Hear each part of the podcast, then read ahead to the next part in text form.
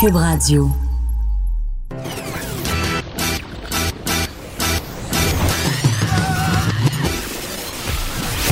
Pour elle, il n'y a jamais de mauvaise question. De 13 à 15. Les effronter. Avec Geneviève Peterson.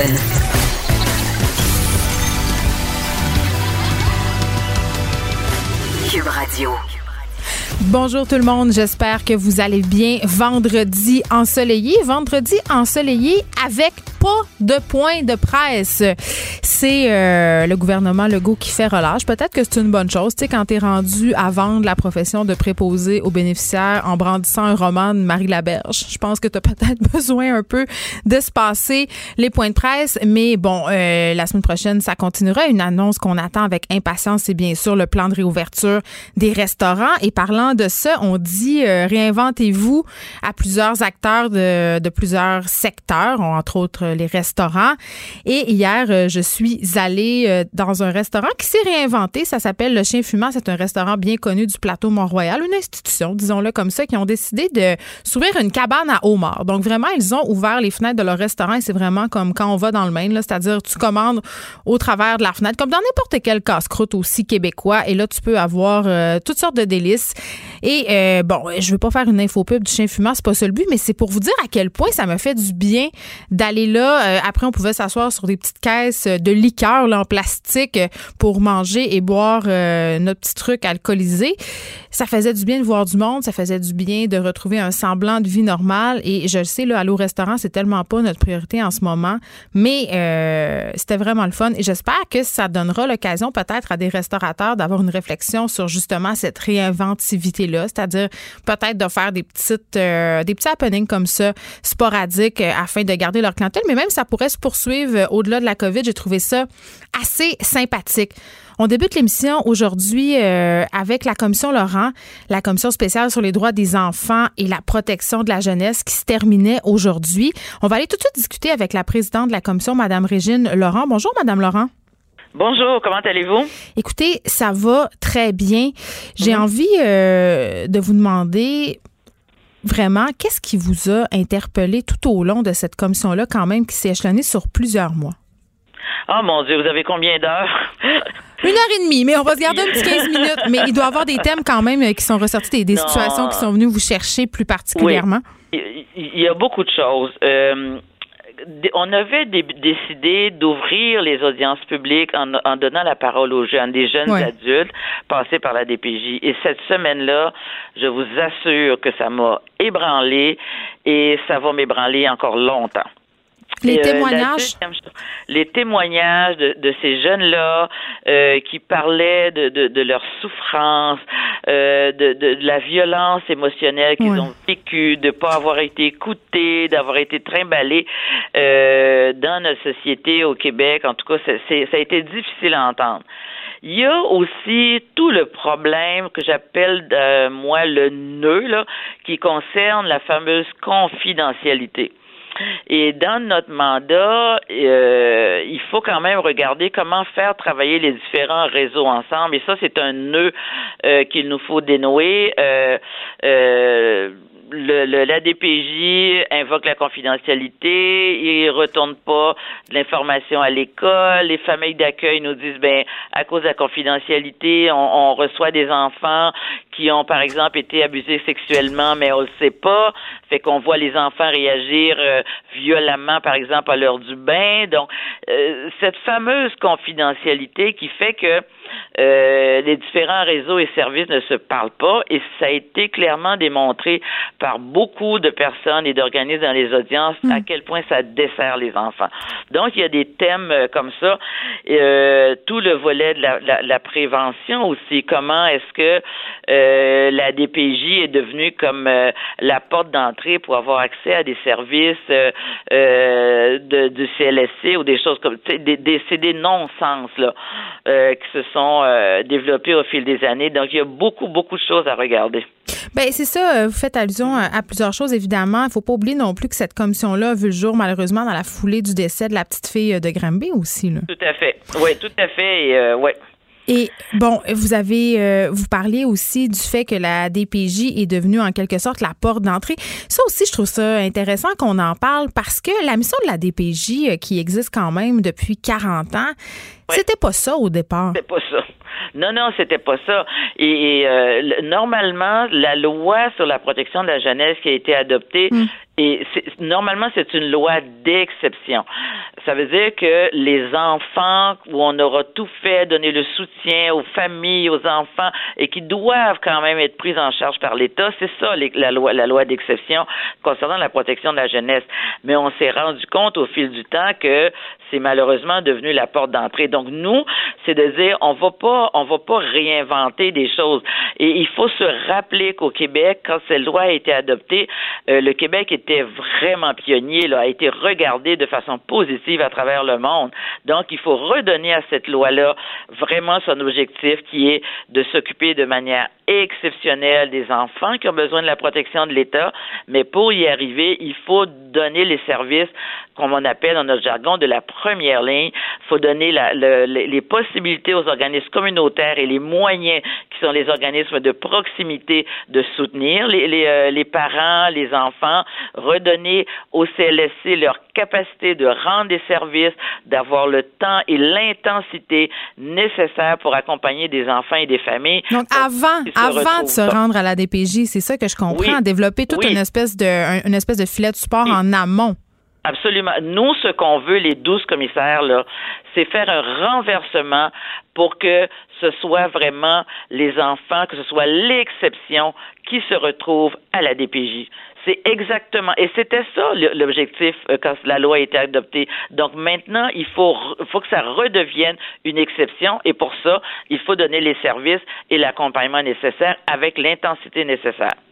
Bon, un truc euh, qui ressort, et je dois vous avouer, Madame Laurent, que je me questionne moi-même là-dessus depuis longtemps, c'est que les enfants qui sont signalés à la DPJ, euh, dans plusieurs cas, c'est des enfants qui sont issus de milieux euh, qui sont difficiles. Et un des objectifs, c'est que ces enfants-là soient transférés dans des milieux sains, dans des milieux bienveillants. Et, tu sais, je, je me suis toujours demandé à quel point la priorité qu'on donne actuellement à la DPJ au maintien des enfants enfants dans leur famille biologique. Vous savez, à ce lien-là est fondamental dans leur développement. Et vous n'avez pas voulu euh, vous prononcer tout de suite là-dessus. Non, parce que c'est quand même vaste. Il y a énormément d'impact. Cependant, ce que j'ai pu mettre en lumière ce matin, c'est ce qui est ressorti dans les forums euh, où il y a une intervenante qui nous a dit, écoutez, la société a changé.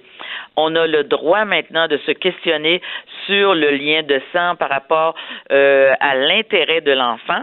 Euh, donc, on n'aurait pas, elle disait, on n'aurait pas pu faire cette, cette discussion-là il y a 30 ans, mais maintenant, les enfants ont changé, la famille a changé, la société a changé. Mm. Maintenant, il faut se poser la question. Puis comme vous le disiez si bien, nous, on n'a pas de position encore comme commission. Cependant, il faut absolument s'y pencher parce que ça nous a été dit dans les forums, mais ça nous a été dit aussi lors d'audiences publiques. Mais oui, puis ça a été dit aussi par plusieurs euh, enfants de la DPJ. J'en ai eu ici qui sont venus témoigner à mon émission euh, de ce fameux euh, barouettage, c'est-à-dire qu'on prend un enfant d'un milieu, bon, il s'adapte à ce nouveau milieu-là, ce milieu-là est correct pour lui. Ensuite, on désire retourner et parfois même, et souvent, l'enfant veut retrouver ce lien-là avec ses parents biologiques ou des membres de sa famille, mais quand même, ce va-et-vient-là a des répercussions sur la stabilité, le lien d'attachement. C'est ça. Alors, vous avez les, les, les deux mots-clés, stabilité et lien d'attachement. Et quand je vous disais un peu plus tôt, euh, les jeunes qu'on a entendus euh, au début de la commission, c'est exactement ça. C'est la stabilité et le lien d'attachement. Ça leur a manqué et ça les a perturbés pour longtemps. Donc, euh, il faut, il faut, il faut s'y attaquer. Et, et, mais en même temps, c'est pas simple parce qu'il y a, y a des juristes qui nous ont dit la loi est suffisamment claire. D'autres juristes et d'autres personnes nous ont dit c'est c'est bon, il y a peut-être un problème, c'est pas si clair que ça. Hmm. Donc euh, il faut il faut vraiment faire le tour et voir les impacts de chacune de nos décisions et de nos recommandations et ça c'est un sujet très très vaste. On a, on est loin de, de cette fête une tête là-dessus. Bon, la DPG évidemment, on aura compris là, c'est pas une organisation parfaite, ils font aussi des bons coups. Euh, j'ai reçu plusieurs fois ici maître Assouline qui est l'avocate euh, de la mère de la petite fille de Granby et, et un point dont on a souvent discuté ensemble, je suis pas sûre que je suis d'accord avec elle, mais j'avais envie de vous entendre là-dessus. Elle dit que souvent, elle a l'impression que la DPJ stigmatise les parents, c'est-à-dire les place dans des cases et ne leur laisse pas la chance, entre guillemets, de se rattraper. Euh, moi, c'est pas ce que j'ai beaucoup entendu en audience.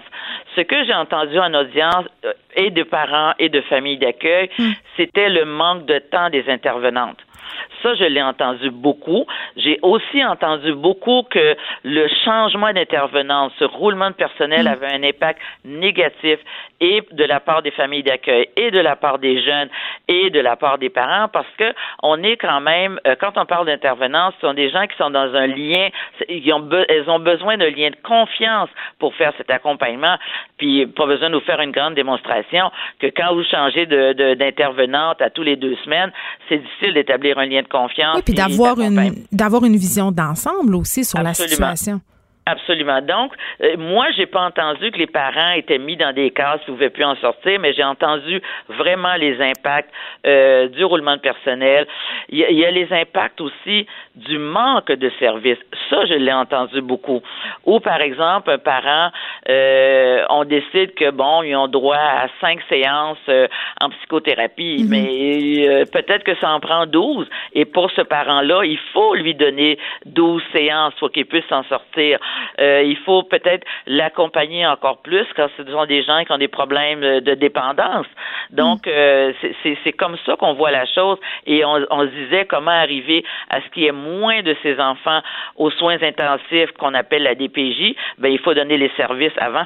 Mais je trouve ça intéressant que vous parliez de la question des intervenants parce que toute la question des quotas aussi qui a été largement discutée, notamment dans le cas de la Fiat de Granby. Mais vous avez dénoncé aussi euh, l'espèce d'omerta qui semble exister dans ce système-là, c'est-à-dire les intervenants, les intervenantes qui n'ont pas grand-chose à dire, ne peuvent pas vraiment parler euh, au risque d'essuyer des conséquences quand même assez, euh, assez graves. Là. Mais je dois vous dire que euh, le cri qu'a été lancé, qu'a lancé la commission par moi voix a fait que la parole s'est libérée. On a eu euh, dans les 17 euh, régions administratives du Québec plus de 1800 intervenants et intervenantes qui sont venus prendre la parole. Et c'est pour ça qu'on a un, un rapport qui est très, très, très intéressant sur le site de la commission. On a d'une part la parole des intervenantes et intervenants, d'autre part les citoyens et citoyennes aussi. Et vous allez voir en lisant que parfois il y a des choses qui se recoupent, entre autres, sur le mm. nombre de dossiers. Autant des familles d'accueil que des citoyens nous disaient, ben voyons, ils ont trop de monde à s'occuper ils n'ont pas le temps. Et les mm. intervenants disaient la même chose. Donc, il y a une convergence des préoccupations et c'est clair qu'on devra s'y attaquer parce que pour être capable de donner euh, les services au moment où c'est nécessaire et avec l'intensité nécessaire. C'est quoi le plus grand défi de la DPJ? Ah mon Dieu, le plus grand défi, c'est d'avoir le moins d'enfants c'est d'avoir le moins d'enfants euh, euh, qui sont pris en charge par l'État. Pour moi, c'est ça le grand défi. C'est qu'il y ait de moins en moins d'enfants pris en charge par la DPJ parce qu'on a reçu les accompagner, accompagner les familles quand ils doivent être dans une famille d'accueil, en assurer la stabilité, euh, les enfants qui sont en centre jeunesse, s'assurer qu'ils ont une scolarité comme tous les autres enfants du Québec. Alors, c'est le moins d'enfants possible à la DPJ. C'est ça le plus grand défi. Et là, euh, l'une des parts, Mme Laurent, avec ce rapport qui sera remis au gouvernement le 30 novembre, c'est qu'il soit tabletté. Beaucoup de gens qui ont peur de ça, c'est arrivé maintes fois par le passé. Là, je pense entre autres, par exemple, à la commission Bouchard-Taylor. Hum. Euh, plusieurs choses à dire. Euh, au moment où il y a eu la conférence de presse en présence du premier ministre du Québec, il a dit plusieurs choses. Il a dit ce rapport ne sera pas tabletté, hum. je l'ai promis. Il a, il a aussi dit il y aura un avant et un après Granby. Je suis euh, très lucide pour comprendre qu'il y a une pandémie que personne n'avait prévue. Mais en même temps, il y aura un post-pandémie le plus rapidement euh, possible, nous le souhaitons, mais le gouvernement ne pourra pas dire, ben écoutez, euh, les enfants les plus vulnérables, euh, victimes de maltraitance, d'abus, pouvez-vous attendre dans, dans, quelques années? Le gouvernement... Non, puis déjà pendant la pandémie, ces enfants-là. Il y a une baisse de signalement, notamment due à la non-fréquentation scolaire des services de garde aussi. Là. Oui, oui, on a fait part de notre inquiétude. Euh, on est sorti un peu de notre devoir le réserve. On a fait part de notre inquiétude. Hmm. Alors, moi, je pense que le gouvernement devra faire part à la population, une fois qu'on aura déposé notre rapport, voici notre plan de mise en œuvre de ce rapport. Qu'est-ce qui sera fait en l'an 1, l'an 2, l'an 3? Ça, ça, ça appartiendra au gouvernement. Mais vous êtes confiante? Oh, absolument. Je n'ai aucun doute. Parfait. Régine Laurent, merci, présidente de la Commission spéciale sur les droits des enfants et de la protection de la jeunesse. La commission Laurent qui se terminait aujourd'hui. Merci beaucoup de nous avoir parlé. Merci. Au revoir. Au revoir.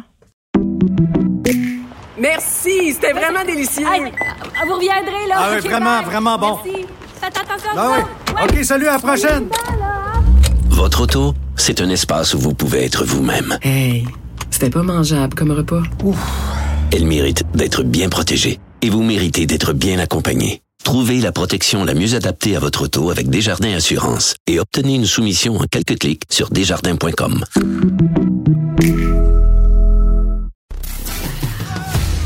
Geneviève Peterson, la seule effrontée qui sait se faire aimer. Jusqu'à 15, vous écoutez Les effrontés. Est-ce que c'est OK de rire des personnes grosses? C'est la question que je pose ce matin dans ma chronique dans Journal de Montréal et dans Journal de Québec. Évidemment, c'est en réaction avec cette publicité de la chaîne Maxi mettant en vedette l'humoriste Martin Matt, qui est porte-parole de la chaîne et qui fait scandale depuis qu'elle a été mise en ligne jeudi puis retirée. Je pense que c'est important de le souligner. Par ailleurs, Maxi a publié des excuses depuis. Martin Matt euh, a dit qu'il n'avait pas non plus l'intention de choquer personne.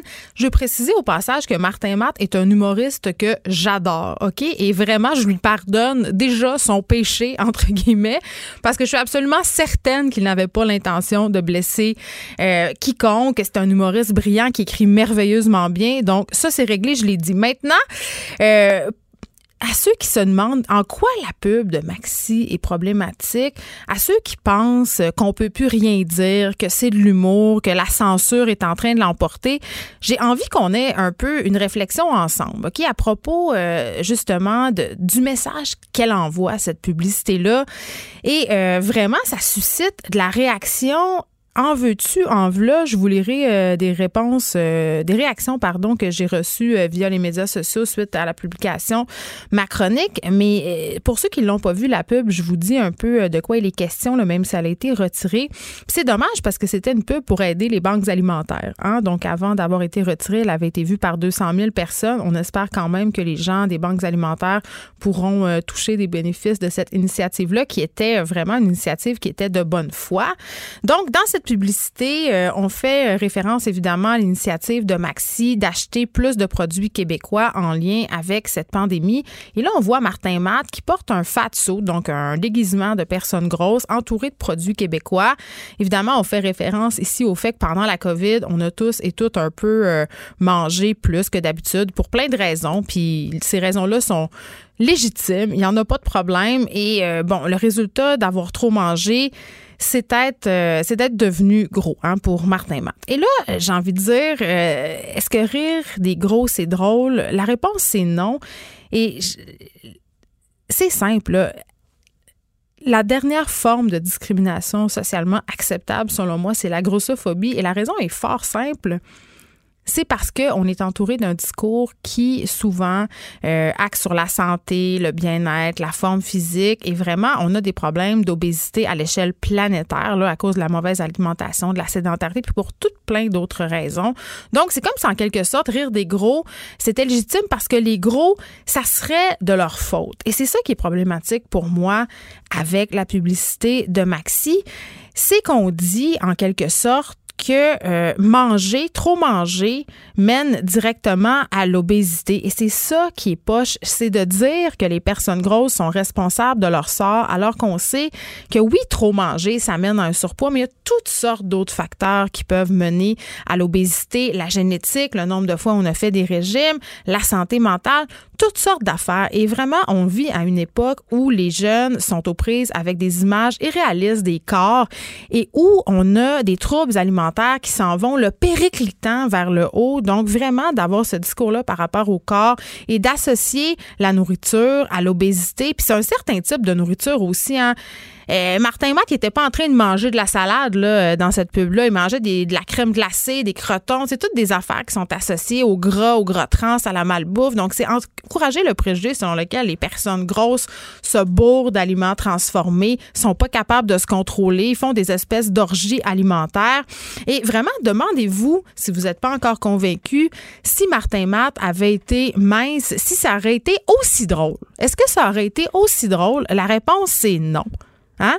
On a tous et toutes des préjugés sur les grosses personnes. Même moi, j'en ai. Le Moi, euh, j'ai pas peur de le dire. Là.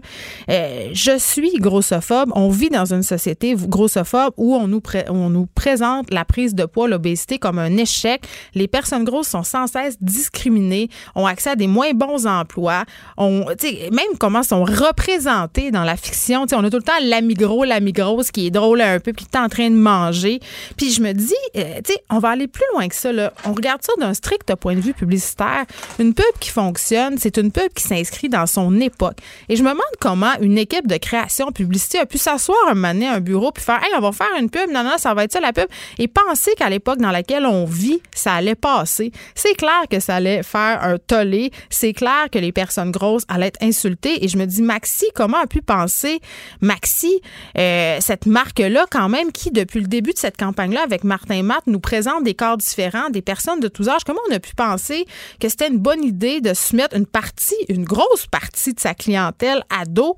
Puis vraiment, ces marques-là aussi, je sais pas euh, qu'est-ce qu'on leur a vendu comme concept, mais c'est clair que faire une association entre leurs produits et l'obésité, qui est un concept malheureusement là, négatif dans notre société, ben c'était pas l'idée du siècle. Et ça fait vraiment réagir. Les gens sont en grande majorité pas d'accord avec moi, trouvent que je n'ai pas, euh, j'ai pas bien saisi, que j'ai pas le sens de l'humour, et je reçois euh, des messages très très haineux. La NEB aussi, euh, ANEB, qui est un regroupement qui vient en aide aux personnes qui ont des troubles alimentaires, refuse en ce moment toutes les entrevues parce que leurs employés sont victimes de menaces. Donc ça va quand même très loin. Et j'ai envie de vous lire un commentaire qui est quand même assez révélateur sur ce qui se passe en ce moment, c'est un auditeur qui m'écrit ça, Danny Bouchard, je le nomme parce que ça me tente, puis c'est un épais. Il m'écrit Ton article sur Martin Matt, tu es pathétique, j'ai honte des personnes dans ton genre, imagine RBO aujourd'hui, pathétique, j'espère qu'on va te salir. Donc, Nonobstant le fait que M. Bouchard, comme un grand champion international, me souhaite de me faire salir, on ne sait pas par quoi, on ne sait pas par qui. Il met, le, il met le doigt sur quelque chose que je trouve important dans la discussion. Imagine RBO aujourd'hui. Mais justement, j'imagine RBO aujourd'hui et j'en ai pas vraiment de problème parce que si RBO existait aujourd'hui, euh, il existerait dans une époque, c'est-à-dire ce qui était acceptable en 1980, en 1985 euh, n'est plus forcément acceptable aujourd'hui. La société évolue et c'est une très bonne chose. Donc, à mon sens, de dire on peut plus rien dire puis regarder tout ce qui se faisait avant, ça passerait plus, c'est un argument vraiment, euh, mon Dieu, ça démagogique. C'est comme de dire euh, c'était correct en 1975 de mettre la main ses fesses de sa secrétaire. Ben c'est plus correct en 2020. C'est le même. La société change, la société évolue. Donc, c'était la réflexion que j'avais envie qu'on ait ensemble aujourd'hui. Vous n'êtes pas obligé d'être d'accord avec moi, mais je vous invite néanmoins euh, à, réfléchir euh, sur pourquoi ça choque autant de dire que cette publicité-là de Maxi, elle était grossophobe. Ça risque d'être la plus grande bataille de notre vie. COVID-19. Vincent Dessoureau, bonjour. Bonjour. Écoute, pas de conférence de presse aujourd'hui. On se remet peut-être du roman de Marie Laberge d'hier. Euh, peut-être. Certains auront le temps de le lire sur le patio, peut-être, aujourd'hui. ça a fait augmenter les ventes drastiquement. Sûrement. Ben oui. Sûrement. Mais elle n'a pas de problème de vente, euh, Marie. C'est ça. Normalement. Ça va, d'ailleurs assez bien. Mais effectivement, euh, en fait, il n'y a pas de point de presse à 13 h. Alors, on, de toute façon, le bilan, on le reçoit maintenant vers 11 h via communiqué. Là, vous dire qu'aujourd'hui, c'est 61 nouveaux décès, ce qui est quand même encore élevé, un peu moins que les derniers jours quand même, mais ce qui est vraiment meilleur, c'est le nombre de cas, 530 aujourd'hui. Honnêtement, c'est dans les plus bas qu'on a vu depuis longtemps. Hmm. Hospitalisation, moins 66. Alors, ça continue là, vraiment la baisse de pression dans le milieu hospitalier. C'est une très bonne nouvelle. 1265 personnes hospitalisées. On était à près de 2000 il n'y a pas si longtemps. Et 6 euh, de moins aux soins intensifs également. Alors ça, euh, ça demeure des bonnes nouvelles. C'est quoi qu'on franchit le cap des 50 euh, 000 cas au Québec confirmés.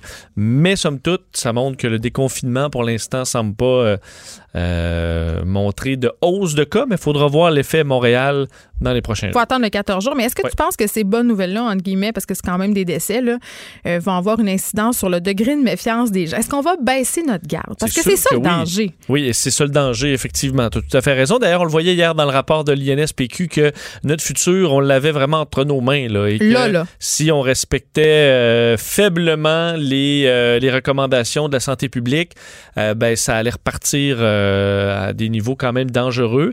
Euh, mais que si on respectait, on allait avoir un bel été parce qu'on nous a déjà donné beaucoup. On va avoir un été. hein. Il y a des activités qui peuvent se faire et tout ça, c'est une bonne nouvelle. J'étais allée au Prenons- restaurant, moi, hier, sur le trottoir. ben c'est ça, mais prenons ça, puis respectons le reste euh, pas mal.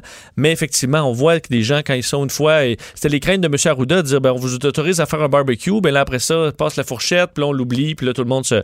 Et effectivement, il y a quand même beaucoup de ça. oui, les mais rappelons-nous... reviennent C'est rapidement. ça. Rappelons-nous qu'on nous a donné. Parce que y a plusieurs vont dire, ben là, si on peut faire ça, pourquoi on peut pas faire ça? Ben c'est justement parce qu'on tu peux faire ça que tu peux pas faire ça. C'est graduel. peut pas tout faire en même aller graduellement. Effectivement. Je me promenais par contre euh, hier et je voyais un parc de Montréal euh, sur le boulevard Saint-Joseph. Il y avait des, quand même des attroupements d'une dizaine de personnes qui respectaient pas le, le 2 mètres de distance. Puis je pense pas que c'était des membres de la même famille. Il y en a beaucoup. Là. Je pense Oui. qu'en ce moment, on relâche un peu notre garde en, en se disant Ah, j'ai pas la COVID, inquiète-toi pas. Mais on se rappelle qu'on peut être asymptomatique. Hein. Ça, on a Oui. tendance à l'oublier. Et euh, au parc, là, vous allez vous entendre pareil. C'est deux mètres, c'est pas si loin. Là. On non, est présentement à deux mètres, on se voit, on s'entend. On est pas de proche. problème. On Oui. peut tisser des liens. Voilà. Le premier ministre qui visite une des régions chaudes du Québec aujourd'hui. Oui, l'anodière, euh, alors que justement, il n'y a pas de point de presse, mais il a quand même un point de presse plus tard, parce que euh, c'est euh, dans l'anodière que ça se passe aujourd'hui, une des zones quand même chaudes du Québec, beaucoup moins que Montréal, Laval et la Montérégie, mais quand même, c'est bon quatrième, là, 3900 cas, 179 décès. Alors, on va rencontrer, entre autres, des, responsables locaux aujourd'hui. Lui et Daniel Mécan, la ministre de la Santé, qui y sont, vont faire un point de presse, donc à 15 heures, pour donner certains détails sur la réponse dans cette région. Puis est-ce qu'on sait si dans la, la ville de Joliette, c'est toujours aussi critique? Ben, critique, il y a- il y a- encore là, ça s'améliore. La Joliette aussi, comme un peu le portrait au Québec euh, partout, mais ça demeure une zone qui, euh, qui est à risque. Bon, la docteure Mylène Drouin qui critique sérieusement la gestion de la crise par les autorités au Québec. Oui, quand, Quand même, même, euh, ouais, toute un- une histoire. euh, le docteur Mylène Drouin, qu'on connaît bien maintenant, la directrice de la santé publique pour la, la région de, de Montréal, euh, qui voit donc, qui a senti le besoin de, de réagir dans une entrevue accordée à la presse. Elle affirme avoir exprimé son mécontentement au directeur national de la santé publique, docteur Arruda, euh, dès le 9 mars dernier, comme quoi la ville de Montréal, fait la métropole, n'aurait pas dû être gérée. En fait, cette crise-là n'aurait pas dû être gérée à partir de Québec, alors que c'est une crise qui se passait en très grande partie à Montréal. On explique aussi que selon le docteur Drouin, euh, les compressions budgétaires, et on en avait déjà parlé dans un point de presse là, en direct, alors que M. Arruda était pas très loin, c'est pas lui qui a, fait les coupes, là, mais que euh, les compressions budgétaires de 30% avaient été euh, très difficiles, avaient limité donc les outils pour la santé publique à Montréal, et aussi euh, le système qu'on a fait à la suite de la réforme de Gaétan Barrette, euh, en quelque sorte, et c'était le titre, là, un peu couper les jambes de la santé publique à Montréal, euh, enlevant en quelque sorte l'autorité de la santé publique sur des CIUS et des établissements de santé de Montréal. Euh, alors, on verra, il y aura des réactions euh, du, du docteur Arruda sûrement et de M. Legault aujourd'hui. Oui, je ne sais pas s'il sera euh, piqué au vif, euh, notre bon docteur. Arruda, parce qu'on connaît son tempérament un peu bouillant. Il ne semble pas très bien prendre la critique, mais quand même, c'est intéressant ce que tu soulignes parce que je critiquais euh, tout récemment la gestion de crise, l'administration plante par rapport à la COVID-19, mais c'est bien évident qu'en même temps, même si l'état d'urgence était décrété, ne pouvait pas agir comme bon leur semblait puisque ça relevait de Québec. Ça aurait quand même été plus efficace qu'ils aient plein pouvoir. Selon moi, reste à savoir s'ils auraient pris des décisions plus heureuses, mais quand même, c'est quand même pas optimal d'avoir géré cette crise-là à distance comme c'était. C'est sûr que pour le personnel, je pense que le premier ministre, tu veux pas s'il y a une éclosion d'une maladie qu'on, dont on ignore la gravité là, à ce Mais moment-là. plus de mars. communication, mettons. Mais tu veux pas nécessairement le mettre euh, dans zone rouge, là, euh, toutes tes forces-là, parce qu'ils vont tomber malades. là. Ouais. Je comprenais quand même, mais d'avoir un peu plus focusé sur ce qui se passe à Montréal avec euh, la santé publique sur place. est-ce qu'on était assez vite aussi euh, pour.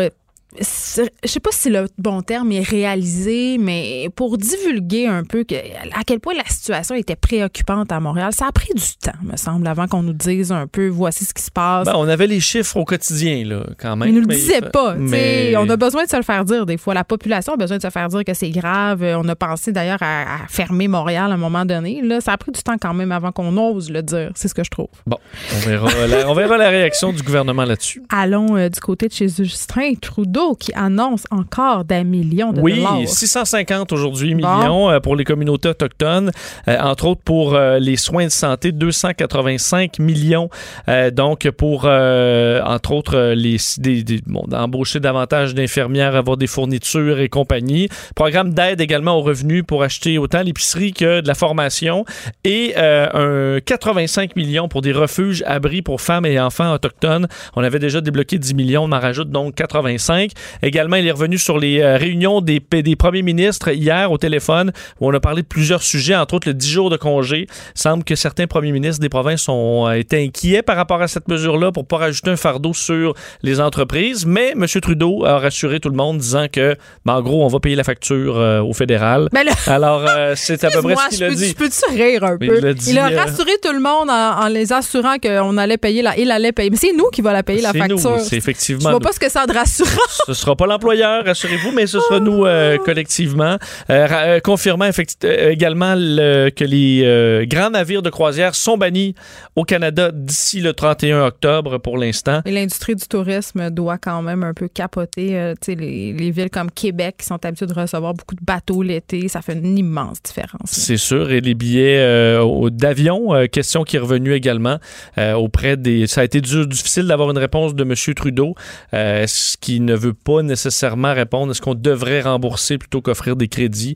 Ah, mais ça, c'est tout un débat, euh, De monsieur. euh, Ben, puis en même temps, je trouve ça tellement malhonnête. Tu sais, quand t'as acheté des billets d'avion puis qu'on t'offre un, un crédit, tu sais même pas quand est-ce que tu vas pouvoir le prendre. Tu sais, concernant les compagnies aériennes, je parle, c'est quand même excessivement préoccupant. Et euh, bon, parlant des transports aériens, il y a un guide des bonnes pratiques euh, qui vient, euh, qui va être, qui va sortir lundi, là, parce qu'évidemment, ça va reprendre. On sait pas quand, mais indubitablement, on va recommencer à prendre l'avion le 20. Mais ça vous donnera peut-être euh, le goût de partir euh, parce que l'aviation, Ben, euh, là. l'organisation de l'aviation civile internationale qui est basée à Montréal va publier lundi, c'est ce qu'on a appris sur une radio française euh, aujourd'hui, euh, le guide des bonnes pratiques pour les compagnies aériennes. Euh, donc toutes sortes de nouvelles façons de faire, système multicouche avec des niveaux de contrôle, des déclarations de santé pour les compagnies, des contrôles de température, euh, port du masque obligatoire dans plusieurs phases là, du, euh, du, du vol, euh, désinfection avec des produits antiviraux, mais on ne recommande pas nécessairement euh, de bloquer les sièges du milieu. Ce que les compagnies ne souhaitaient pas parce qu'évidemment, ça rend les vols pas mal moins Mais profitables. s'enfermer d'une canne, en ce moment, me semble c'est la chose qui me ferait le plus peur. Tu sais, l'avion, c'est Oui. l'air recyclé, c'est la proximité, je sais pas. Mais triperais euh, il y a des Avec gens une bonbonne vont... d'oxygène. Tout le long, oui, ça va, ça va lourdir un petit peu le, le- le vol. Alors, dès lundi, on aura cette nouvelle euh, façon de faire. Bon, on- on- sortons de la COVID-19 un peu parce qu'il se passe autre chose et on dirait que ça fait du bien d'en parler, même si on pas tout le temps euh, des bonnes nouvelles. Là, qu'est-ce qui se passe avec André Boisclair, Vincent? Bon, euh, rappelez il y a quand même du nouveau aujourd'hui, l'ancien politicien André Boisclair qui s'est présenté ce matin au centre opérationnel De la police pour euh, faire euh, prendre ses empreintes digitales. Euh, lui qui portait un masque justement, donc il est arrivé vers 8 heures dans un VUS, n'a pas fait de commentaire, il a quitté 3h30 plus tard. Questionné par les journalistes, là il a parlé, Geneviève, il a dit 2 mètres, 2 mètres. Ben, Alors, il voulait que les gens s'é- s'é- s'éloignent de lui? Euh, Lui qui est accusé, je vous rappelle, d'agression sexuelle armée avec la participation d'un tiers pour un événement qui serait survenu à Montréal en janvier 2014. Euh, alors, euh, évidemment, pour lui, risque une peine euh, maximale de 14 ans de prison. Euh, alors, euh, un dossier qui a ébranlé euh, beaucoup de gens hier dans le milieu, dans le milieu politique. Ben, ébranlé, vraiment. Ben, ébranlé, je veux dire, la nouvelle. on dirait qu'il n'y avait pas grand monde de surpris. Je dis ça, je dis rien. Ça, il Mais- semblait y avoir des gens quand même dans le, le- le milieu politique qui... euh, Qui tombaient en bas de leur chaise? qui tombaient pas en bas de leur chaise, Ah, mais je peux ça. pas dire... euh, on- J'essaie de te on- faire dire des On affaires. peut pas en dire plus, effectivement, là-dessus. Merci. Euh, et aux États-Unis, juste rapidement, là, sur tout ce qui se passe à Minneapolis, on surveille ça, évidemment. C'est vraiment bouillant. Monsieur euh, Trump qui, en a un peu rajouté au- au, aujourd'hui. Et on apprend, là, nouvelle de dernière heure intéressante, George Floyd, donc, lui qui est mort, et le policier Derek Chauvin se connaissaient. Ils ont travaillé ensemble durant de plus nombreuses années Hey, dans un resto-bar, le El Nuevo Rodeo. Alors, euh, la propriétaire, qui d'ailleurs n'en- revenait pas, mais ils se connaissaient les deux. Alors, euh, c'est pas le genre d'information qui va euh, calmer les tensions là-bas après trois jours de manifestations parfois très violentes. Non, puis ça vient de changer la donne. Puis d'ailleurs, on va avoir l'occasion d'en reparler plus longuement avec Vanessa Destinée qui s'en vient tout de suite après la pause. Mais avant, euh, merci Vincent, on te retrouve tantôt avec Mario. Je veux qu'on se parle un peu de Kylie Jenner. Quand même une nouvelle qui fait beaucoup beaucoup, beaucoup de bruit. Vous savez, Kylie Jenner, membre du clan Kardashian, qui a fait la une récemment du magazine Forbes parce que c'est la plus jeune millionnaire au monde. Eh bien, Kylie Jenner n'est plus milliardaire, pardon, pas millionnaire, et aurait menti sur sa fortune. C'est une véritable bombe, je l'ai dit, pour l'industrie euh, de la beauté aussi, euh, pour la, business de l'influence. Et vraiment, euh, en 2018, elle a détrôné le fondateur de Facebook, Mark Zuckerberg. Et là, vraiment, le magazine Forbes qui se ravise parce qu'il y aurait eu une enquête.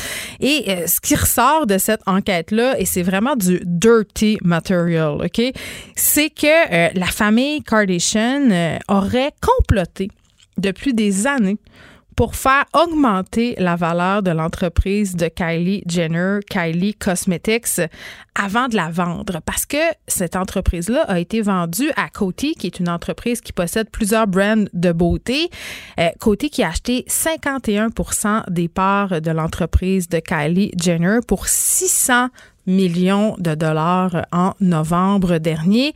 Et là, ce que l'enquête conclut, l'enquête du magazine Forbes, c'est que, en fait, euh, l'entreprise Kylie Cosmetics est nettement plus petite vraiment plus petite là, et moins rentable que la famille le laissait croire pendant des années en l'industrie des cosmétiques, mais aussi aux médias. Et je ne sais pas si vous écoutiez l'émission fort populaire Keeping Up with the Kardashians, mais vraiment, l'objectif de cette, de cette émission-là, entre autres, semble de vouloir prouver à la planète entière à quel point le clan Kardashian est riche et vraiment, ils sont prêts à tout pour prouver cette richesse-là. Ils invitent des journalistes euh, dans leur maison, dans leur manoir, sur le bord de Et ils ont même poussé l'audace jusqu'à inviter certains journalistes dans les bureaux de leurs comptables. Ils leur ont même montré des retours d'impôts. Et là, ce que l'enquête conclut, c'est que ces retours-là d'impôts étaient probablement falsifié. Et vraiment, là, euh, si vous allez lire l'article, c'est en anglais malheureusement sur Forbes qui euh, explique cette enquête-là. On explique les calculs euh, qu'utilise habituellement le magazine pour dresser son fameux palmarès. Et ce qui est vraiment absolument abominable là-dedans, c'est que là, Coty aurait payé beaucoup trop cher pour l'entreprise de Kylie Jenner. Elle aurait aussi menti sur les marges nettes découlant de la vente de ses profits. Donc, la profitabilité de l'entreprise aussi est remis en question. Et là, on estime quand même, elle fait pas pitié, Kylie, là, on va se le dire. Sa fortune s'estimerait maintenant à un peu moins de 900 millions de dollars. Donc, tu sais, on s'entend là. Elle n'est pas pauvre. Mais ce qui est vraiment très, très grave, c'est qu'elle a menti, qu'elle aurait falsifié des documents et qu'elle aurait vendu une entreprise beaucoup trop chère. Donc, c'est une histoire quand même qui va être intéressante à suivre parce que ça va certainement, oui, ébranler le monde de la beauté, mais ébranler aussi le monde des influenceurs. On sait que la COVID-19 a fait très, très mal à l'industrie des influenceurs. Plusieurs ont perdu une bonne partie de leurs revenus et ce qu'on remet beaucoup en question aussi parallèlement à la crise de la COVID-19, on avait déjà commencé à avoir cette discussion-là avant c'est justement la fiabilité de ces gens-là qui sont pas tenus de montrer des revenus, des états de compte. Euh, donc vraiment, euh, c'est un peu un monde de bonne foi, c'est-à-dire on croit qu'est-ce qui nous est montré et quand on regarde cette histoire-là avec Kylie Jenner, on se rend vite compte que euh, la réalité était pas mal moins dorée que ce qui semblait hein, sur les médias sociaux. Et ça sera quand même intéressant de voir aussi si le clan Kardashian Jenner va commenter cette nouvelle-là. Ils sont pas encore sortis le silence pour le moment. J'imagine qu'ils parlent avec leurs nombreux avocats, mais on peut s'attendre à ce que Coty peut-être euh, intente une poursuite. Donc, ça sera très, très intéressant à suivre Kylie Jenner, qui ne serait pas milliardaire euh, tel qu'elle le prétend depuis plusieurs années. Protégez vos dépôts, c'est notre but. La SADC protège vos dépôts dans les institutions fédérales, comme les banques. L'AMF les protège dans les institutions provinciales, comme les caisses. Oh, quel arrêt! Découvrez ce qui est protégé à vos dépôts sont protégés.ca. Les effrontés. Avec Geneviève Peterson. Les vrais enjeux, les vraies questions. Vous écoutez Les effrontés. J'en discutais tantôt avec Vincent Desiro, la mort de l'Afro-Américain George Floyd aux mains des policiers, a suscité l'indignation générale et a mis le feu au poudre à Minneapolis, au Minnesota. Depuis, des manifestations font rage. Il y a même une équipe de CNN qui a été arrêtée. Euh, le président américain euh, qui a invité à la violence a créé tout un nombre de chocs sur Twitter. On en discute avec Vanessa Destiné qui suit le tout de très près. Bonjour Vanessa. Salut Geneviève, ça va bien? Ça va euh, très bien. Ça va un peu moins bien quand je vois des histoires euh, comme ça qui se déroulent dans l'actualité. Et, Bon, toi, tu suis cette situation-là euh, de près, évidemment, puis ça défraie les manchettes un peu partout dans le monde.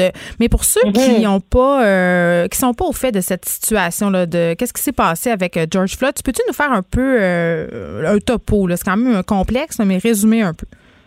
Absolument. Ben, tu l'as expliqué. Donc, on est dans une troisième journée consécutive là, de manifestations, d'affrontements entre les policiers et les civils. Euh, des, des tensions qui sont très, très vives depuis la mort euh, lundi de cet homme, George Floyd, fin cinquantaine. C'est un agent de sécurité euh, qui n'était pas en service ce, jour-là, mais qui a été euh, arrêté par la police après euh, la plainte d'un commerçant qui pensait qu'il avait tenté de payer une transaction avec des faux billets de 20 dollars.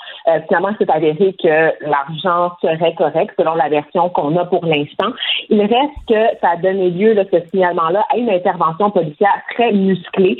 Euh, en fait, George Floyd est mort au cours de son arrestation euh, aux mains d'un policier blanc. Puis je dis main, mais ça serait plutôt genou parce que euh, cette mort-là qui a été captée sur vidéo par des passants dans la rue, on peut voir sur ces images George Floyd menotté, allongé au sol sur le ventre en étant maintenu dans cette position par le policier euh, qui lui écrase la nuque avec son genou pendant huit longues minutes. Et George Floyd implore à plusieurs reprises le policier de le laisser respirer. Il a soif, il a mal, il manque d'air. Euh, on l'entend carrément dire dans la vidéo « Je vais mourir, je suis en train de mourir ». Et ce sont, Geneviève, des images qui sont bouleversantes, Ouais, ben, c'est ça. Je t'arrête un Le peu. policier. Le, Euh, le ouais. est totalement nonchalant. Tu sais, bon, tantôt, euh, je savais qu'on allait se parler de ça euh, toutes les deux, puis je dois t'avouer que la vidéo, je l'avais pas encore vue. Puis j'ai essayé d'aller l'écouter, puis je n'ai pas été capable. J'ai pas été capable de continuer plus longtemps que, que 30 secondes parce que je trouvais ça trop, trop difficile à regarder. Je me questionnais par ailleurs de la pertinence de diffuser cette vidéo-là par les grands médias. Est-ce que est-ce que c'est pertinent? Parce que je comprends, là, on- ça peut servir à, à dénoncer ce geste-là, mais en même temps, est-ce que c'est. Je sais pas quel mot utiliser. Est-ce que c'est décent de faire circuler je, cette je vidéo? dirais, je dirais que la vidéo, la- ce débat-là fait rage au sein de la communauté euh, noire en général, afro-américaine, mais même ici euh, au sein des communautés noires, parce que évidemment il y a tout ce concept-là de torture porn, c'est-à-dire la mise en scène de la torture, du gore pour un effet euh, de, de, de spectacle en fait. Hein. Donc c'est pour euh, aller chercher le, le côté voyeur et très longtemps dans l'histoire des États-Unis, les lynchages des Noirs étaient des spectacles. C'était mis en scène. On donnait des cartes postales euh, avec des images de Noirs lynchés, par exemple. On pouvait acheter ça au magasin. Donc, il y a une mise en spectacle de la mort des Noirs aux mains des personnes blanches depuis euh, depuis des années aux États-Unis. C'est vieux comme l'Amérique, en fait, comme procédé.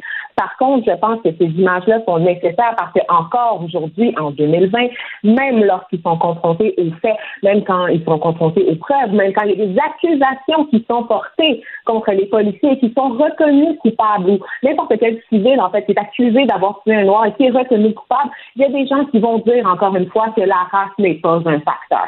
Et ça prend ces images-là pour convaincre certaines personnes que la suprématie blanche se passe encore ici aujourd'hui, tous les jours. C'est maintenant que ça se passe. Les gens ont besoin de le voir pour les croire. Ah, Pas les mais Noirs. Je dirais que les Noirs, on est bien conscients que tout ça se déroule euh, tous les jours au quotidien parce que la vie en général, c'est pour nous, c'est une succession euh, euh, de manifestations de racisme ostentatoire ou ordinaire. Mais pour les personnes blanches, euh, qui ne connaissent pas cette, cette réalité-là, qui ne sont pas confrontés à des enjeux, qui ne voient pas leur couleur de peau être instrumentalisée contre eux pour les maintenir en bas de l'échelle sociale dans la société. Des fois, ça prend des images comme ça. Ben oui, puis en même temps, il y a des gens qui voient ça puis qui se disent ah mais s'il avait été blanc, le résultat aurait été le même parce que là, tu parlais tantôt de la méthode d'arrestation. Il faut savoir euh, que la police de New York et aussi à Los Angeles, euh, ces deux corps policiers-là ont interdit les méthodes euh, d'immobilisation comme le plaquage ventral. Et là, comment la police se défend de, de cet acte-là? En deux temps, là, premièrement sur la fameuse question du racisme, puis aussi par rapport à la méthode utilisée. Qu'est-ce que c'est, qu'est-ce qu'ils ont dit puis qu'est-ce qui s'est passé?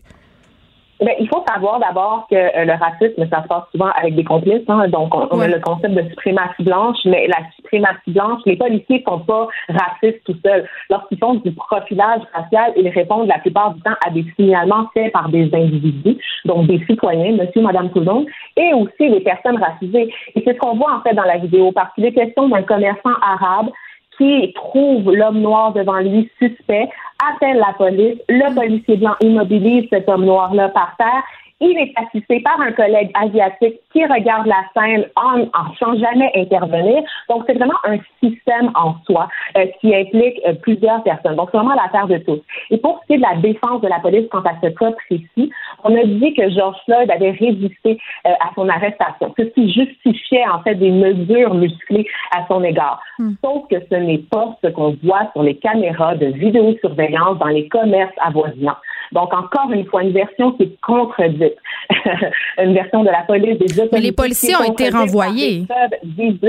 Ils ont été, dans un premier temps, suspendus, puis renvoyés. Mais ce que la rue a exigé, et c'est pour ça que les gens manifestent depuis des jours, c'est que ces personnes-là soient traduites en justice. Évidemment, il y en a un qui vient d'être arrêté, là. Ça vient de tomber il y a quelques minutes. Un qui vient d'être arrêté. Puis aussi, une autre information euh, qui n'était pas sortie encore, c'est que le policier euh, qui a été arrêté aurait euh, connaissait, en fait, la victime. Effectivement, donc ils auraient travaillé ensemble, mais le fait d'avoir travaillé ensemble, c'est pas c'est pas un gage en fait d'immunité contre le racisme. Ce monsieur-là, ce policier-là, Derek Chauvin, c'est la seule fois que je vais le nommer au cours de notre échange Geneviève parce qu'il ne le mérite pas, euh, avait déjà 18 plaintes déontologiques à son dossier. Est-ce que c'est des plaintes euh, liées à de la violence? Est-ce qu'on le sait? Il y a de la violence, cet homme-là a déjà tué d'autres personnes dans le ah, ah, cadre ah, d'interventions policières, notamment un homme autochtone il y a quelques années de ça. Euh, mais coudons, effectivement, parce que toutes ces plaintes, en fait, sont restées sans suite il n'y a eu aucune conséquence disciplinaire. Cet homme-là, normalement, n'aurait pas dû avoir son badge en main. Donc, c'est vraiment, et c'est ça qu'on dénonce, parce qu'évidemment, on dénonce l'arrestation et le meurtre, parce que c'est de ça qu'il est question. Hein. Il n'a même pas eu le temps d'être arrêté en bonne et due forme. Floyd, il est mort sur le sol dans la rue, écrasé par un policier. Euh, mais on dénonce aussi la culture d'impunité qui s'accompagne de crimes comme ça euh, dans la ville de Minneapolis. Puis c'est malheureusement pas la première fois qu'on assiste à une histoire comme ça. Il y a eu d'autres euh, meurtres comme ça du genre euh, de personnes noires aux États-Unis et on a de plus en plus de répercussions au niveau de la population, c'est-à-dire des émeutes. Et là, tu faisais un statut Facebook que je trouvais fort intéressant parce qu'il y a bien des gens pour dire, puisque Minneapolis est à feu et à sang en ce moment, que les Noirs n'aident pas leur cause en cassant la ville. Ça, c'est un, un, classique, en fait, qu'on va souvent entendre, euh, c'est-à-dire que la, la violence euh, en, lien avec, avec euh, des événements comme ça n'est pas justifiée ni mm. justifiable, alors que les questions d'une violence politique, c'est une réponse politique à un acte de violence étatique. Donc, il faut faire une très, très grande différence, en, différence pardon, entre ce genre d'émeute et de la casse qu'on pourrait voir au centre-ville après un match des Canadiens, par exemple. Ça n'a rien à voir. c'est normal. Ça fait partie, en fait, de la stratégie. c'est de mm. voir des images de noirs à répétition qui font de la casse dans les rues aux États-Unis, des jeunes à l'allure débraillée, à la langue peu châssée, euh, qui incendient des chars de police, qui pètent des vides de magasins. On, le réflexe, je pense, est tout naturel de les trouver euh, sauvages, hein, de déplorer leur comportement qui n'est pas civilisé. Mais moi, j'ai envie de rappeler aux gens qui nous écoutent à la maison, euh, avant que vous ne l'oubliez, que les personnes, les vrais sauvages, les vrais voyous, les vrais criminels, c'est les gens comme ce policier qui a tué George Floyd et qui, normalement, euh, s'en serait sorti sans aucune conséquence si la séquence n'avait pas été. Ce sont, Mais ça, c'est intéressant. Oui, c'est intéressant ce que tu dis parce qu'à quel point des trucs comme ça se passaient avant sans qu'on le sache, avant de pouvoir être filmé comme ça par des passants? Ben, en fait, le lynchage des Noirs aux États-Unis, je le disais au début de notre conversation, Geneviève, c'est vraiment vieux comme l'Amérique. Donc, c'est vraiment à la Mais base. Mais de l'abus, de l'abus policier, je parle. L'abus policier, on peut, je pense, remonter ça aux années ségrégationnistes. Mon Dieu, je vais y arriver. Euh, écoute, ça, ça, fait quand même assez longtemps, euh, cette espèce de, de désignalisation euh, des corps noirs dans l'espace public. Depuis la fin de l'esclavage, en fait, la, la, la nouvelle façon de, de soumettre les Noirs à l'autorité, ça a été par le système judiciaire. Donc, par les arrestations massives, par la, la, guerre sur la drogue, par exemple, notamment au niveau là, de la consommation là, de crack, alors que les gens blancs qui consomment de la cocaïne dans les parties à Hollywood sont jamais inquiétés, tu comprends? Donc, il y a vraiment une espèce de, de seconde classe de citoyens qui est constamment créée à travers le système de justice américain, le système pénal, qui fait en sorte que la population noire là-bas est surreprésentée par rapport à son poids démographique, mais aussi au type d'incident répertorié. C'est-à-dire que pour le même incident, une personne blanche va s'en tirer avec un avertissement, alors que la personne noire va se faire ouvrir un casier judiciaire.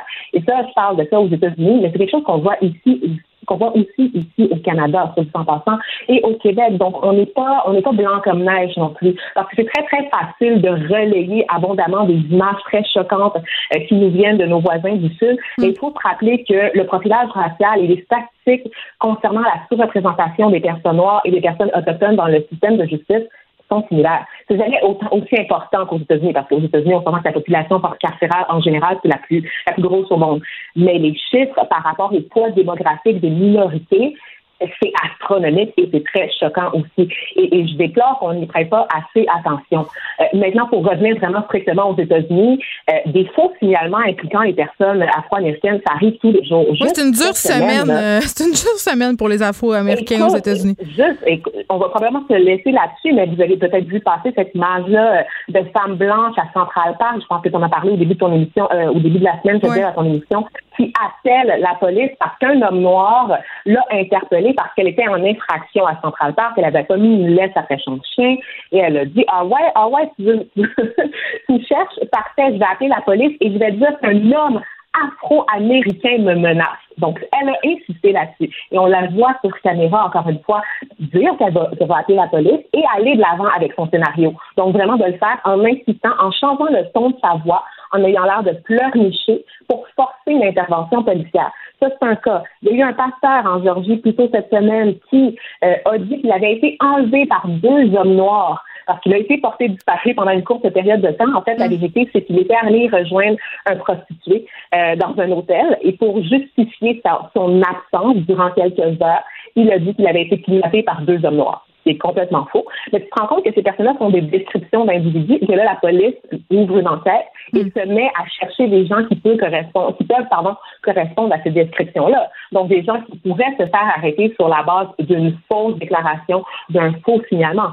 Un autre cas, encore une fois, cette semaine toujours, une mère de famille en Floride, mère de famille d'un enfant autiste Geneviève, son enfant est porté disparu. Elle dit à la police, je pense que deux hommes noirs, j'ai vu deux hommes noirs kidnapper mon enfant. J'ai vu deux hommes noirs partir avec mon enfant.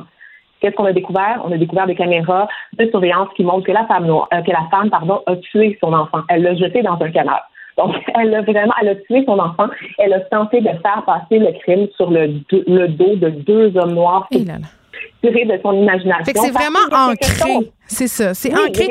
Puis tu me parles de ça depuis tantôt, puis je me dis mon Dieu, c'est un phénomène complètement américain, mais non, tu disais ici aussi ça se passe, il y en a du profilage racial, il y a eu un incident notamment à Laval, arrestation musclée en début de semaine effectivement, donc, il y a des vidéos qui circulent sur les réseaux sociaux et j'ai bien hâte, Geneviève, que ce soit repris par nos grands médias traditionnels de masse ici au Québec, avec le même enthousiasme que l'on reprend euh, les images qui nous proviennent des États-Unis, euh, parce que oui, il y a des cas de profilage, donc un jeune homme qui a été intercepté à Laval euh, par une auto-patrouille, la police qui lui demande de sortir de son véhicule, le jeune homme qui argumente en demandant avec qu'est-ce que j'ai fait? Parce que c'est un peu ça le quotidien des hommes noirs à bord d'un véhicule. Et je peux, mais toi, mettons, toi, t'es une femme, toi, t'es une femme noire, puis bon, tu m'as déjà raconté, euh, Vanessa, quand t'animais les effrontés avec moi, que tu te faisais suivre d'un magasin. Ben oui, absolument. Puis je veux dire, moi, mon père euh, en voiture, au bout ça, à une certaine époque, mon père avait une Mercedes, puis il se faisait littéralement constamment intercepter. C'est un vendeur de drogue, c'est ça. Pour rien. Parce qu'une fois que la police t'intercepte, qu'elle demande à voir tes papiers, il n'y a pas de constat, il n'y a rien. Il n'y a absolument rien qui sort de la rencontre avec les policiers. c'est juste. Mais euh, ma question que- est ma question est ma question est super naïve peut-être mais ils n'ont pas besoin d'avoir un motif raisonnable pour intercepter quelqu'un pour euh, le contrôler entre guillemets? Euh, non, ben normalement, en fait, euh, au niveau de la loi, évidemment, moi, je suis pas juriste, je suis pas avocate, fait que je peux pas aller plus loin euh, là-dedans. Mais ce que je sais, par contre, c'est que la police peut effectivement t'intercepter. Normalement, elle est censée expliquer pourquoi elle t'intercepte, mais on le sait très bien et on le voit là, justement à la quantité d'amendes qui sont remises là, euh, depuis quelques jours euh, à cause du confinement, de- de- des, des règles de distanciation sociale, comment c'est facile pour la police d'émettre des tickets, même quand c'est complètement absurde, que la situation ne le justifie pas. Et c'est au citoyen par la suite de contester euh, le ticket qu'il a reçu. Et le problème avec ce, procédé-là, ça fait en sorte qu'un jeune, par exemple, qui est dans une voiture euh, à Montréal-Nord, il est là avec ses amis, il roule, tout va bien, il fait intercepter par la police. La police lui demande de montrer ses papiers. Ben là, le jeune, il comprend pas, il s'obstine et la police décide de l'arrêter pour entrave. Et c'est de là, c'est comme ça que ça commence, en fait, la judiciarisation de la personne, parce que tu te fais arrêter alors que tu demandes simplement de faire respecter tes droits. Tu, tu- tu demandes, en fait, la raison pour laquelle tu es intercepté dans un premier temps, on ne te la fournit pas et on t'envoie carrément en pause. C'est vraiment, c'est comme, c'est c'est très rapide. En fait, c'est une escalade qui est très, très rapide au niveau euh, de la judiciarisation des personnes noires euh, en général, euh, que ce soit au Québec ou ailleurs dans le monde. Vanessa Destiné, qui est journaliste, on parlait de la mort de l'Afro-Américain George Floyd, qui fait évidemment couler beaucoup d'encre, qui suscite l'indignation partout à travers le monde. Merci. Merci.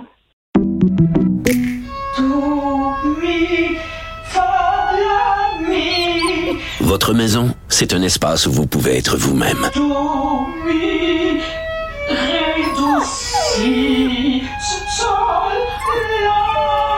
Elle mérite d'être bien protégée et vous méritez d'être bien accompagnée. Trouvez la protection la mieux adaptée à votre maison avec Desjardins Assurance et obtenez une soumission en quelques clics sur desjardins.com.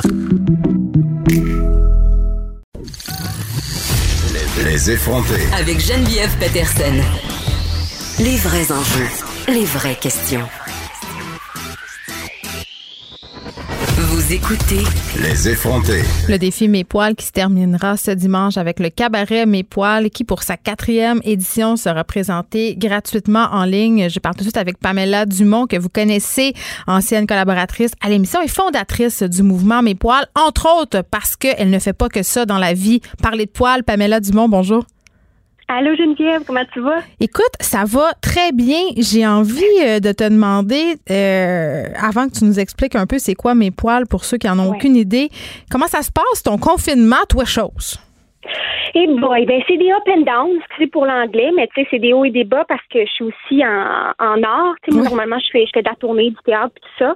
Fait que je veux pas avec tout ce que les gens ont vu sortir dans les nouvelles, avec euh, pour les arts vivants, la page qui a été formée, la pétition, ben ça, ça brasse pas mal. Après ça, c'est pour ça qu'entre autres, pour le cabaret de mes poils, euh, ça, ça m'occupe bien gros. Disons, mettons qu'il y en a qui ont été pas mal off, vu que leurs activités étaient tout, tout arrêtées, mais nous, ça nous a permis, cette édition-ci, de peaufiner des trucs, d'aller rejoindre d'autres personnes. Fait qu'il y a des points positifs, je te dirais, pour l'édition de mes poils, par contre. Fait que ça, c'est bon, on peut le soulever. Mais moi, j'avais la réflexion suivante. euh, je me suis dit, quand euh, j'ai su que j'allais te parler aujourd'hui, je me posais la question, euh, cette année, j'ai pas fait mes poils. là, je sais pas pourquoi, je l'ai pas fait. Mais je me dis, assumer ses poils dans un contexte de confinement, là, se laisser pousser le poil de jambe, le poil de Ouais. tour de bras, le poil des années, c'est quand même plus facile. On reste chez nous, il y a pas de jugement, il y a moins de jugement des gens. Ben, c'est ça, tu as tout à fait raison, Geneviève, mais en même temps, trouve que c'est l'affaire la plus importante, la plus importante par laquelle commencer. Parce que depuis la première on édition, commence d'où? quand on nous demande, ben, commence, on commence d'où? Exactement, puis on commence surtout pas dans une espèce de je vais me shower, je vais aller me montrer, je vais, Mhm. je vais soit provoquer dans le sens où pour moi je trouve que c'est une provocation qui a lieu d'être si ça choque l'œil parce qu'il faut que ça déchoque l'œil, il faut le banaliser. Mais ce que je veux dire c'est qu'en premier lieu là, c'est pour se questionner par rapport à sa relation avec soi, avec son épiderme, avec des automatismes qu'on a développés sans se questionner depuis souvent la, la puberté pour euh, surtout les, les, les filles, les jeunes femmes, les personnes avec une apparence féminine. Fait que le faire en confinement, ça apporte oui une, une, un passage qui est plus bienveillant, une facilité, puis tant mieux parce qu'il y en a plein qui s'y bloquaient juste à l'idée de devoir aller travailler puis faire Oui, puis les poils, ça me tente pas. Pamela, euh, on en a déjà discuté toutes les deux. Il y a des poils qui sont plus faciles à assumer que d'autres. Par exemple, pour moi, qui est pas très poilu, euh, ça serait mentir que de dire que je m'entretiens les selles régulièrement. Là, si je me si je m'épile le tour de bras quatre fois par année, c'est beau, mais ça n'a pas grand impact. C'est-à-dire que j'ai pas une motte en dessous des bras. Donc, c'est facile pour moi de dire ah, euh, j'assume ma pilosité euh, au niveau de l'aisselle. Par contre, je suis pas sûre si je serais game d'aller à la piscine municipale avec le poil de jambe long de deux pouces puis les aines pas faites. Il y a ça aussi, là. Il y, y, a différentes catégories de poils.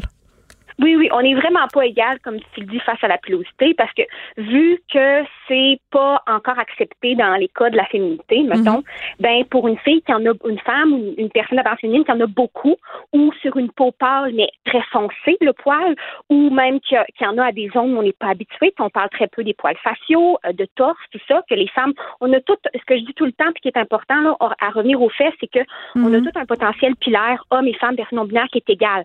On a des millions de poils sur le corps puis sauf ses paupières, ses dernières phalanges, sous les pieds puis dans les mains, on peut pas en développer. Mais sinon, ça va dépendre de nos hormones, de l'hérédité, de nos débalancements hormonaux. Fait on peut tous en développer partout sur le corps. Fait que de straciser, de stigmatiser des gens, c'est ça qu'on veut questionner. C'est comment ça se fait qu'on le fait, puis qu'on on se demande pas pourquoi on, peut se permettre de faire ça, comme par rapport au gros, qu'on n'est pas supposé de pointer ça du doigt, parce que c'est de la grossophobie. Fait c'est de réaliser ça par rapport à la pilosité que ça n'a pas de bon sens ben, je trouve ça, intéressant. Puis tu m'ouvres une porte, puis je vais la prendre. Euh, j'ai vu des critiques par rapport au mouvement Mes poils circuler sur les médias sociaux. Euh, puis ces critiques-là émanent majoritairement euh, des suites d'une vidéo que Catherine Dorion, députée pour Québec solidaire, a publiée en appui à mes poils. On la voit dans sa chemise rose avec euh, des jambes pas faites.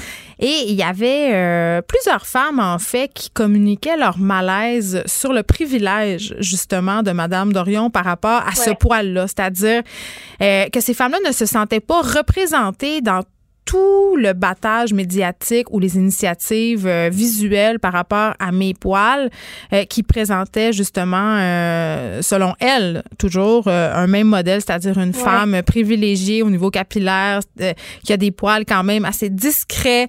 Et, ces femmes-là disaient, écoutez, vous essayerez de vous promener justement, comme on le disait, là, sur la rue avec une moustache ou en ayant des poils de jambes vraiment très, très présents. Vous allez voir que ça dérange pas mal plus que le petit poil bien discret de Catherine Dorion. Mais tellement, mais tu as tellement raison. Puis nous, c'est tout le temps, je te dirais, notre cheval de bataille. C'est-à-dire qu'il n'y a pas d'excuse à pas aller chercher de la diversité. Depuis la première année, mettons, si je compare, là, moi, la première année, j'étais toute seule à mener l'édition parce que je l'avais faite un peu en cachette chez nous pendant des mois, je préparais ça.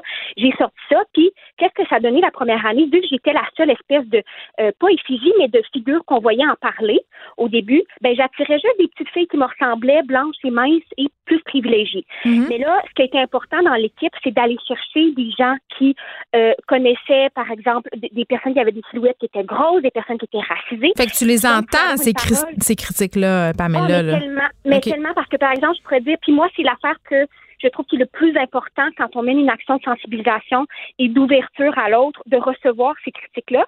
Et puis, nous, c'est important qu'on ait une diversité au, sein même de l'organisme, parce que si c'était mm. du mouvement, parce que si c'était que moi qui prenais tout le temps la parole, si c'était que moi qui me montrais, ça n'a comme pas de sens, parce que ça, ça désinclut plein de monde. Là, il y aura un, il y aura un cabaret euh, virtuel euh, très bientôt ce dimanche, je crois, mais avant qu'on, que tu nous expliques un peu c'est quoi euh, est-ce que sur les médias sociaux, il y a de la haine? Des c'est quoi les réactions? Parce que souvent, euh, ce que je peux lire, c'est que c'est assez virulent. J'ai juste fait un article sur la grossophobie. C'est un peu des sujets similaires, en guillemets, dans le sens où ça fait pas l'unanimité. Il y a des gens qui trouvent ça par rapport. Ça suscite beaucoup de hargne. C'est très, très cru, là, les commentaires. Est-ce que vous, vous essuyez ça? Oui, mais après ça, je te dirais, on a la chance de voir que nous, on a vu, je sais pas si je peux dire amélioration entre guillemets, mais c'est-à-dire que oui, je trouve qu'il y a beaucoup de gens même qui nous ont écrit qui participaient pas. La première, deuxième, troisième année, là, c'est la quatrième, comme tu as dit, et qui, là, le font, et on s'en doutait pas qu'ils le faisaient. Là, je parle surtout des femmes, mais même au niveau des hommes qui nous, qui nous communiquent leur appui par courriel, euh, on en a vraiment beaucoup plus. Après ça, des réactions virulentes, il y en a, il y en a encore. Il y en aura toujours. Il y en aura toujours. C'est poche, mais oui dit c'est poche, puis c'est surtout, mettons, sur d'autres médias. Fait qu'on les essuie pas tant sur notre page à nous, qu'on garde public, justement pour que tout le monde ait accès à l'information, puis aux photos, puis aux visuels, puis qu'ils puissent s'habituer. Mais je te dirais, quand un média euh, un peu plus mainstream va, va, va commencer à en parler, ben là, ça rejoint d'autres clientèles, d'autres communautés. Puis les réactions les plus troublantes, je trouve, qui ont encore lieu, c'est vraiment celles de dégoût, tu sais, comme puis tu sais, donc les bonhommes de vomi, par exemple. Mais comment comment ça se fait? C'est quoi ton intention derrière ça? C'est qu'est-ce qui fait que tu peux penser que c'est la liberté d'expression d'aller dire à quelqu'un que tu trouves son corps dégueulasse? C'est juste ça, je fais. Moi, ça me trouble beaucoup. Puis Safia Nolan, on l'a vu, elle a posté un des messages privés qu'elle a reçus qui était carrément une menace de mort. Là, tu. J'espère que tu vas attraper la COVID. Ouais, que bon. ça, ça va être bien fait pour toi. Ben écoute, on essuie, on essuie le même genre de critique euh, quand on se prononce euh, contre la grossophobie. Rassure-toi ou euh, appeure-toi. Écoute, il nous reste 30 je- je secondes. Il nous reste, réfléchis, faut pas se laisser sur une note négative. Euh, 30 secondes pour nous parler du cabaret du 31 mai. Donc, cabaret ce dimanche soir à 20h, gratuit sur la page de Facebook. Il va y avoir une dizaine d'artistes, dont Safia Nolin et Catherine Dorion, euh, de la danse, Jean Talon, Enix Macbeth qui fait du drag, Narcisse, euh, qui est des franco-découvertes, Sarah Leblanc Gosselin et Chanel Cheban. Rim Mawson aussi qui fait de l'humour. C'est des, des, des personnes extraordinaires. Donc, c'est une variété de numéros, euh, de styles pour essayer de rejoindre le plus de personnes possible. Et vous inquiétez pas, ça parle de toutes sortes d'affaires, pas que de poêles. Ça fait plein de liens. Merci beaucoup, Pamela Dumont. On sera certainement là virtuellement ce dimanche.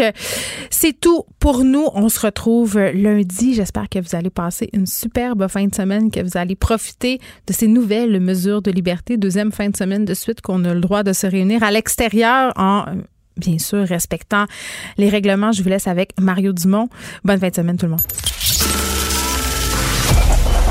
Cette émission est maintenant disponible en podcast. Rendez-vous dans la section balado de l'application ou du site cube.radio pour une écoute sur mesure en tout temps. Cube Radio, autrement dit. Et maintenant, autrement écouté.